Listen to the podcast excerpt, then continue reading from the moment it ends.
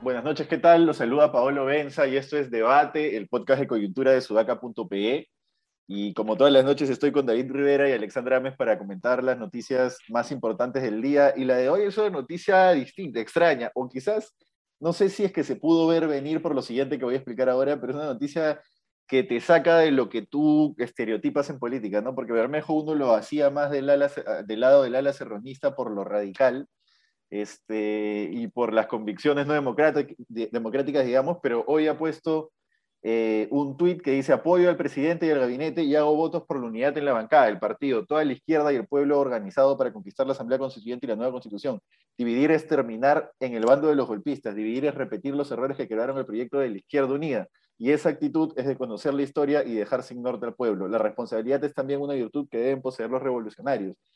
Eso yo lo leo básicamente como una rotura con Cerrón, porque está tomando la posición directamente opuesta a la que Cerrón ha promocionado en estos días, ¿no? que, que es no le vamos a dar voto de confianza al gabinete y, y, este, el presidente está reconduciendo en una dirección equivocada. ¿no?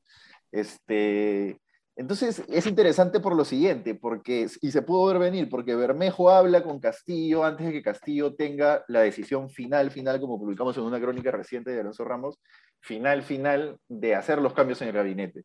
Y es, creo, con Bermejo que él siente legitimidad suficiente para hacer esos cambios en el gabinete, recién cuando habla con él. Este, entonces, no sé si es que Castillo encontró en, Bermejo la tranquilidad de que no está dejando la agenda con la, que, con la que llegó a la presidencia, digamos, y por ahí decidió, bueno, entonces ahora sí puedo dejar a Cerrón, en fin, no lo sé, pero, pero por lo menos da a entender que Castillo sí, digamos, que Castillo no lo ve en términos de radical y, más de centro, él creo que lo ve en términos de yo quiero poder gobernar. Entonces, digamos, mientras esté seguro de que me mantengo en ciertos cánones de izquierda, que no van a hacer que el pueblo me reclame haberme salido del, cauce, este, voy a poner lo que me permita gobernar. Quizás podría ser eso una lectura. ¿Cómo lo ven ustedes? Sí, em, a mí me parece una salida muy inteligente de alguien que además suele ser bastante temperamental e impulsivo, ¿no? Eh, haciendo un, mal uso, me parece, o, un uso muy impulsivo precisamente de las redes sociales como Bermejo, ¿no? Creo que está siendo bastante responsable eh, para el propio beneficio de su partido. Eso a mí me parece eh, interesante e, e, importante, además de una persona con la personalidad con la que hemos estado conociendo, ¿no? Sí, eh, ahora es llamativo, ¿no? Porque, digamos, Bermejo era de esa ala de Perú Libre que uno hubiese esperado que se hubiese mantenido hasta el final con Cerrón. Entonces esto como que aboga a esta, este escenario posible en el, cual este lado de la bancada que va a darle la espalda a Castillo va a terminar siendo bien pequeño y Cerrón puede terminar siendo un actor político aislado y que queda, y que queda fuera de juego, ¿no? Que va a quedar un poco solo. Este, porque además Bermejo hace referencia a las banderas de izquierda, eh, que es lo que Mirta Vázquez también cree, ¿no? Como decía Pablo, es un tema más de capacidad de, gobernar que de renunciar a ciertas, a ciertas banderas que tendría el, gobierno. Ahora, este, no sé si lo de Bermejo también es cálculo político, ¿no? Este, en el mejor de los casos, vinculado a un tema de sobrevivencia en el sentido de que el gobierno finalmente es el gobierno, es el ejecutivo, tiene presupuesto, en fin. Lo otro que me sigue haciendo ruido es el ministro del Interior, ¿no? Este, no sé si, porque creo que el ministro del Interior también había sido abogado de Bermejo, ¿no? Ese mismo estudio, ese mismo estudio de abogados. Este, no sé si es un cálculo político de Bermejo también. Bueno, según, eh, según, la crónica, según la crónica de Alonso, fue Bermejo el que impulsa que Barrenzuela esté donde está. Eh, entonces todavía creo hay una pieza del rompecabezas que no estamos, ¿no? porque Barrenzuela es el socio del abogado y, el, ya ha defendido también, se ha acreditado como abogado de Cerrón, ¿no? Entonces, mm. si ahora Bermejo se va con Castillo, ¿significa que está diciéndole chaucito a Cerrón? ¿O significa que están jugando a tú di esto y yo digo lo otro? Policía bueno, policía malo, para claro. al presidente, ¿cómo será? No? Ahí hay una cosa, ahí, hay una cosa que no termina de cuadrar, o es que el, incluso el ala más radical de Perú Libre se hartó también de Cerrón. ya, este tío ya está demasiado loco, ¿no? Este, pero puede ser que hayan intereses individuales, personales detrás de la decisión. Claro, porque igual es, es un poco extraño que Cerrón tome esa postura, la que está tomando, eh, cuando tiene a un gran aliado personal en el gabinete, ¿no? Al ministro del Interior, claro. Exacto, sí.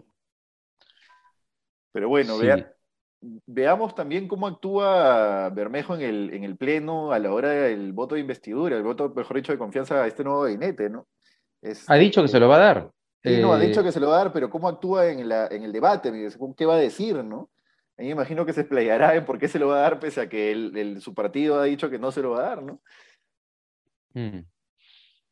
Claro, una opción es que Bermejo haya decidido pelear desde dentro sus banderas este, y que Cerrón le parezca un caso perdido y que... Porque claro, los casos de Bermejo y de Cerrón son distintos, ¿no? Lo de Bermejo es más por sus supuestos vínculos con, con Sendero Luminoso, Claro. Pero creo que él no está en la lista de, claro, él no está en la lista de investigados por el caso de los dinámicos del centro, que es otro caso. Entonces ahí también puede haber un tema, ¿no? Claro, claro. Bueno, bueno, veamos, pasemos a, lo siguiente, que es una cosa que queríamos de hecho hablar con Hugo Ñopo hoy día. Eh, Hugo tuvo un problema de conexión, estará el, el lunes, hemos quedado que esté el lunes pero es el tema laboral, ¿no? ya hablamos un poco del premio Nobel, entonces eso lo dejamos para el lunes, pero hay, según, y aquí vuelvo a citar a la República, pese a que la vez pasada hubo un error en una cita o en un artículo que ha hecho la República, no me acuerdo exactamente cuál, no era tan importante, por eso no me lo acuerdo, ¿no? Pero acá lo que dice la República es que hay por lo menos cinco proyectos de ley que llevan la firma de la Presidenta del Congreso, María del Carmen Alba, que según el análisis del diario, eh, perjudicarían a los trabajadores. ¿no? Un proyecto de ley busca que las gratificaciones que por ley corresponden al trabajador sean incluidas como parte del sueldo de los trabajadores. El otro deja a los trabajadores con más de cinco años en funciones sin la posibilidad de pasar el contrato por tiempo indefinido quedándose siempre en plazo fijo. El tercero plantea incrementar de 20 a 24 horas correspondientes a la jornada part-time de trabajo. Ah, ya. Plantea incrementar de 20 a 24 horas la jornada laboral part-time de trabajo, incluyendo algunos beneficios, también advertidos como ambiguos por diversos laboralistas. El cuarto proyecto pretende que el cese colectivo sea eh, menor al 10% de los trabajadores de la empresa. Eso en verdad también no me parece tan, tan complicado porque casi nunca se aprueban los ceses colectivos en este país. Este, y bueno, finalmente hay otro, el quinto que establece el otorgamiento de beneficios a las empresas que decían formalizar a sus trabajadores, pero solo entre 29 y 55 años, lo cual no tiene mucho sentido realmente, ¿no? Pero, a ver, yo creo que acá lo que corresponde es analizar uno por uno en el sentido de que no, no necesariamente todos los proyectos que suenan en contra de los trabajadores lo son. Lo del, lo colectivo, por ejemplo, a mí no me parece terrible, porque realmente acá casi nunca se aprueban los socios colectivos, ¿no? Ahora, claro, de que, este, por ejemplo, lo de los beneficios entre 29 y 55 no tiene ningún sentido. Pero bueno, yo creo que en este caso, eh, el análisis de fondo es, casi todos estos proyectos hablan del trabajador formal. Este, entonces seguimos en lo mismo, ¿no? Pero bueno, ¿cómo lo ven ustedes?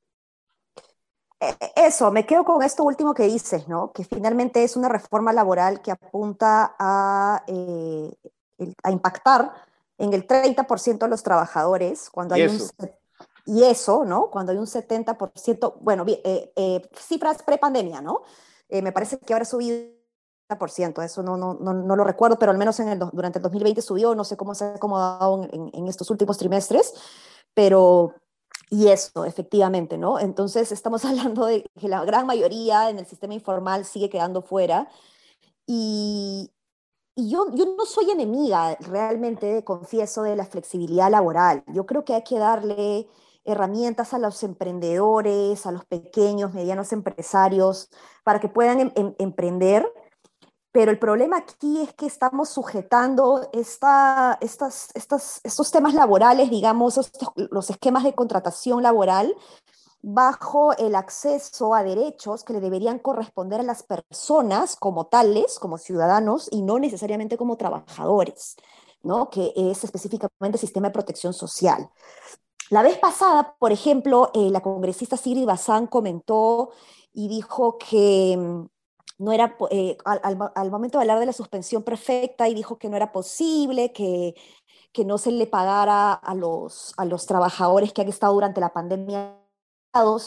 Y yo, yo la verdad que le respondí en redes sociales y le dije un momentito, es el Estado quien debe promover más bien un seguro de desempleo eh, y, esto lo debe asumir el Estado, no el empleador. Entonces, em, hay, hay, hay, cuestiones de derecho uno está asumiendo y que debería asumirlas y que más bien está cargando al empresario, ¿no? Entonces, me pongo esta vez del lado del empresario no porque, porque quiera eh, no reconocer los derechos de, los trabajadores, sino por el contrario, creo que los derechos se deben eh, reconocer, pero bajo el esquema de, de, acceso a derechos ciudadanos, más que eh, a, a, la hora de firmar un contrato laboral. ¿no? sobre el tema, para, para, abordar el tema más político, este, a mí sí me llama la atención en términos de ese tema de la viabilidad del gobierno versus la oposición, ¿no? Entonces, eh, eh, eh, estaba, estaba, mientras lo escuchaba, pensando en los proyectos que mueve el gobierno, ¿no? y los que promueve Mari Carmen Alba, por decirlo de alguna manera, ¿no? O pensando en cómo Mari Carmen Alba defiende modificar solamente la cuestión de confianza y Mirta Vázquez de pronto dice, vamos a modificar cuestión de confianza y vacancia para mantener el equilibrio de poderes. Entonces, tengo la impresión que, que hay un tema político y es como que eh, no se dan cuenta eh, dónde está el tema hoy, ¿no? ¿Dónde están las prioridades de la gente? Así como la prioridad no está en la constituyente, la prioridad tampoco está en que le metas la ratificación dentro del sueldo. O sea, estamos, estás, este, estás con una agenda que no sé quién la está moviendo. O sea, hay una, hay, hay una agenda ahí particular que está moviendo eh, Mari Carmen Alba, y en general creería que el gran problema en el país de, la derecha es que tiene esta ceguera respecto a los temas que más les preocupan a las personas en este momento.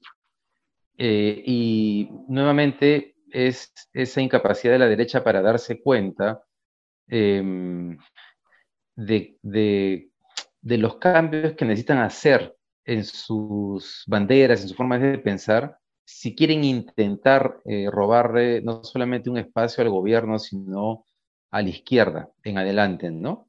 Mientras permanezcan en ese tipo de discursos o esta cosa, no sé si vieron este medio de comunicación que ha anunciado Baña Caís de no el comunismo, ¿no?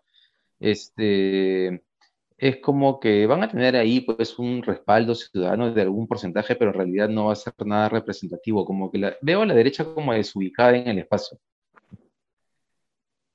yo creo que la derecha está desubicada en el espacio, pero está desubicada en el espacio en tanto es una derecha representada. Mari Carmen Alba la representa muy bien, ¿no? Es una derecha incapaz de hacer política de forma inteligente y, además sin, como dice Tafur, sin pueblo, ¿no? O sea, es, esa, es ese tipo de derecha, ¿no? Al menos esa derecha parlamentaria. El, el Fujimorismo no está teniendo un rol, ¿no? Esa derecha popular, entre comillas, no está teniendo ese rol. Se reúne más con Vox de lo que, de lo que mueve. Pero este yo, yo, yo no diría que la derecha es, son los únicos que están eh, ensuciando fuera del baño, por, no, decir otra cosa, ¿no? juntos también, ¿no?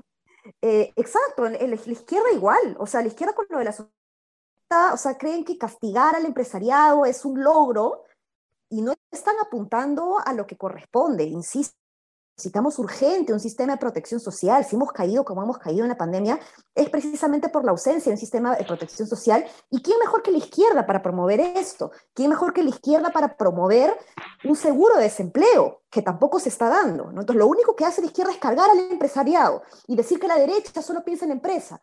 Pero es que, eh, perdónenme, pero la izquierda tampoco está pensando en el ciudadano. Sí, vamos, ahí, va, a ser importante eh, la presentación de Mirta Vázquez en el Congreso, a ver si marca alguna diferencia. Eso va a ser interesante. Sí, igual yo insisto de nuevo en el punto ya para cerrar esta idea que, hay que ver proyecto por proyecto, ¿no? Por ejemplo, el tema de los colectivos es un tema. Lo de la gratificación en el sueldo del trabajador, sí, no creo, no tiene ningún, digamos, no, no tendría por qué, por, qué, por qué ser, por qué pasar, digamos, como tú dices, David, por qué eso es una prioridad, en fin. Bueno, pasemos al siguiente, y último tema, que es lo de eh, que ha colgado el IPIS, que es eh, que en Puno un jefe rondero, una cabeza de una organización rondera, ha latigado y golpeado a una periodista que estaba cubriendo un evento, además que era una periodista que estaba acreditada, es decir, había solicitado permiso para cubrir ese evento. Entonces, la primera idea que me quedó de eso es, en zonas donde hay rondas, por ejemplo en Cajamarca, ¿no? En zonas donde hay rondas, este, los ronderos tienen una autoridad, tienen una capacidad de autoridad que, que en, en, una primera instancia, cuando entendí esa capacidad de autoridad, se me vino esta pregunta, pero una persona con esa capacidad de autoridad, digamos, que se siente de esa manera empoderada para castigar delitos, no debería tener, eh, digamos, es, es, un, es, un, poder de autoridad demasiado poco fiscalizado. ¿no? Entonces ocurren estas cosas, estas cosas ocurren todo el tiempo, es decir, eh, eh, una organización que toma justicia y, e imparte justicia, pero con criterios, pues, que, digamos, en, caen en estas cosas, ¿no? Como latigar a una periodista porque me cae mal que esté acá donde no debe estar, cuando además había pedido permiso para hacerlo. Pero ¿cómo lo ven? No, terrible, ¿no? O sea, eh, como tú dices, David, es, Polo, esto sucede en, en, en, muchas comunidades rurales, ¿no? En donde los ronderos terminan asumiendo eh, la, el, rol de un juez que representa al Estado, digamos, y castiga eh, los comportamientos que eh, los ronderos consideran inaceptables, pero además, pues esto está bajo una, tradición bastante retrógrada, bastante machista, y, y, esto termina siendo un delito. Entonces aquí la justicia tiene que justamente aparecerse para eh, presentarse, ¿no? Para hacer justicia, en este caso, a la mujer agraviada, ¿no? Sí, oye, este, yo solo espero, solamente agregar que yo espero que este señor termine en la cárcel, ¿no? Ahora, esta imagen del alcalde mirando este, este hecho eh, y el alcalde irse, también me hace harto ruido, ¿no? Ese alcalde también habría que, no sé si hay algún tipo de delito por omisión de funciones, no sé cuál, o sea, qué cosa será, no soy abogado, pero este, también debería caerle alguna sanción al alcalde por no tomar acciones porque es su responsabilidad eh, bueno. política intervenir en un momento así, ¿no? Pero precisamente la ronda tiene el poder que tiene porque la autoridad pública no ha llenado ese poder de manera satisfactoria, pues, ¿no? Entonces, la autoridad pública, por ejemplo, no pudo proveer seguridad y la gente se siente mejor con la seguridad que le provee la ronda. Eso le confiere el poder, ¿no? Pero, claro, ocurren estas cosas. Tiene que, tiene que terminar, tendría que terminar en la cárcel o tendría que terminar de alguna manera sancionado, eh, no sé, pues por lo menos alguna condena debería tener, ¿no? Sí, alguna, porque si no van a seguir en esa actitud, ¿no? Sí, así es. Bueno, nada, somos campeones del Mundial de Globos, no sé si se han enterado. Oye, perdóname, perdóname, ¿qué cosa es el Mundial de Globos? Me he, intentado entrar a leer y me ha ganado el tiempo, pero me, ¿qué, qué cosa ha pasado? El, el, el, el, chico este que transmite en Twitch, el chico este, ya estoy sonando cada vez más viejo con mi, con mi muña, con mi muña. Con tu muña. El, el, streamer de Twitch, que es Ibai, organizó con Piqué un mundial de globos. Eh, no, puedes, no puedes dejar que el globo caiga al piso, ¿no? Este, Maña, campeonó ya. Perú, pero un mundial de verdad, con 32 equipos, no, o sea, no, hemos jugado contra Bulgaria, contra Alemania, contra España, y le ganamos a todos. Y, Castillo, María Antonieta Alba han salido a felicitar al, al campeón mundial de globos. Este, entonces, nada, con eso nos despedimos. Ah, bueno, y Cerrón, justo antes de que entráramos a grabar, ha puesto un tweet que confirma la oposición entre Bermejo y Cerrón. No voy a como para cerrar, que es el siguiente, lo estoy cargando acá. Perú Libre ha evaluado los escenarios y consecuencias de su postura, concluyendo que lo que se promete en campaña debe cumplirse. Lo, no podemos burlarnos del pueblo prometiéndole una cosa y haciendo otra. Esa criollada debe pasar a la historia. Como si te estuviera diciendo, eh, no seas, no seas criollo, este Bermejo, ¿no? Que me, estás Este- haciendo- me quieres hacer la, la guacha. Sí. Pablo, Pablo, pero para complementar el, el- el campeonato mundial de, de globos, una noticia que sí me, me- me parece importante mm, comentar y se me pasó a avisarles antes de la, de la grabación, es que Perú ha obtenido el primer lugar en la Olimpiada Panamericana eh, Femenina de Matemáticas. Ah, también. Eh, Estas chicas, este, Angie Alcántara Castillo, de 15 años, y Valeria Pareja Soto, de 14 años, han logrado las medallas de oro en la primera edición de este evento eh, de matemáticas de mujeres en la región. ¿no? Así que buenazo, bien por las chicas eh, y bien por, por el Perú. Así Buenísimo. Bueno, nos despedimos. Buen fin de semana. No se olviden de seguirnos en redes. Eh, estamos el lunes con Hugo Ñopo. Y eh, de ver a Patricia del Río todos los días a las 9 de la mañana. Hasta el lunes. Chau, chau. Nos Hasta vemos. el lunes, buen fin de semana. Adiós.